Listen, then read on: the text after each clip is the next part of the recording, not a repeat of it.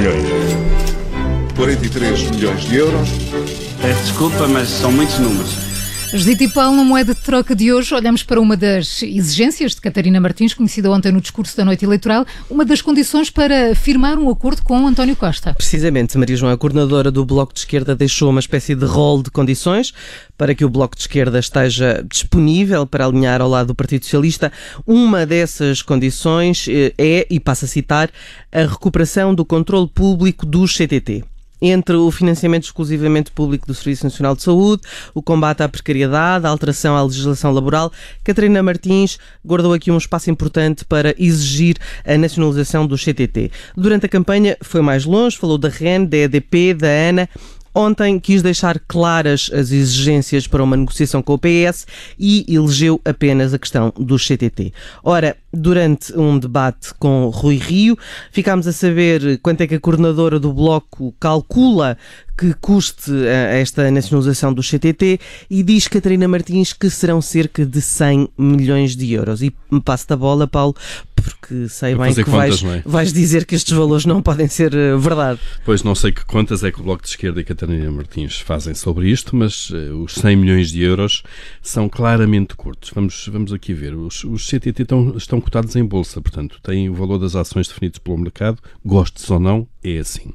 E, e valiam na sexta-feira 315 milhões de euros. 100% dos CTT, se alguém os quisesse comprar, ao preço de cotação eh, tinha que pagar isto. Portanto, mesmo que se considere que o Estado só vai comprar, ou no, no, modelo que o Bloco de Esquerda definiria, comprar metade ou 51% do capital, estamos sempre a falar de, de, metade disto e estamos a falar de cerca de 160 milhões de euros.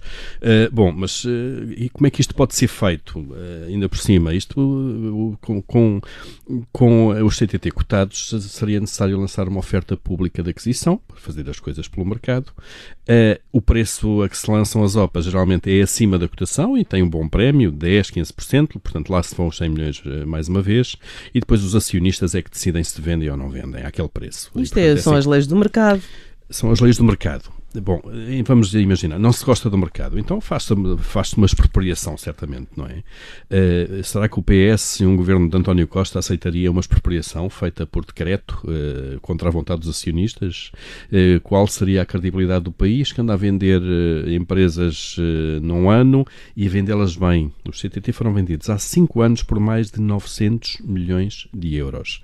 Foi dos melhores negócios que o Estado fez. O Estado, nós sabemos que não é famoso por fazer bons negócios, mas esta empresa que o Estado vendeu há 5 anos por 900 milhões de euros e com o negócio em queda, porque as pessoas mandam cada vez menos cartas, eh, vale hoje os tais 315 milhões. Portanto, aqui não se tratou sequer de dar dinheiro a ganhar aos privados, os privados estão a perder muito dinheiro.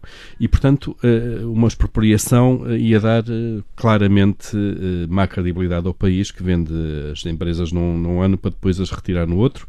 Um, não é a TAP isto, que aí foi uma negociação particular, a TAP não está, não está uh, cotada em bolsa e, portanto, vai ser um, um, tema muito interessante de acompanhar este, este desenvolvimento dos CTT públicos ou privados que o Bloco de Esquerda colocou como condição, antes de mais para saber se é uma condição assim tão firme, se é uma linha vermelha, se é para recuar e, e depois, se for, como é que se descalça esta bota, basicamente. Judito França e Paulo Ferreira com a moeda de troca, a não perder nova edição amanhã, aqui no Observador aconteça o que acontecer. 4.700 milhões. 43 milhões de euros. Peço desculpa, mas são muitos números. Já a seguir, no Lado Bom da Vida, trazemos-lhe neste início de semana sugestões de música, mas antes disso, recordamos a vinda do Cristóvão às manhãs 360. Observador, ao vivo. Rádio Observador. Ouça este e outros conteúdos em observador.pt/barra rádio e subscreva os nossos podcasts.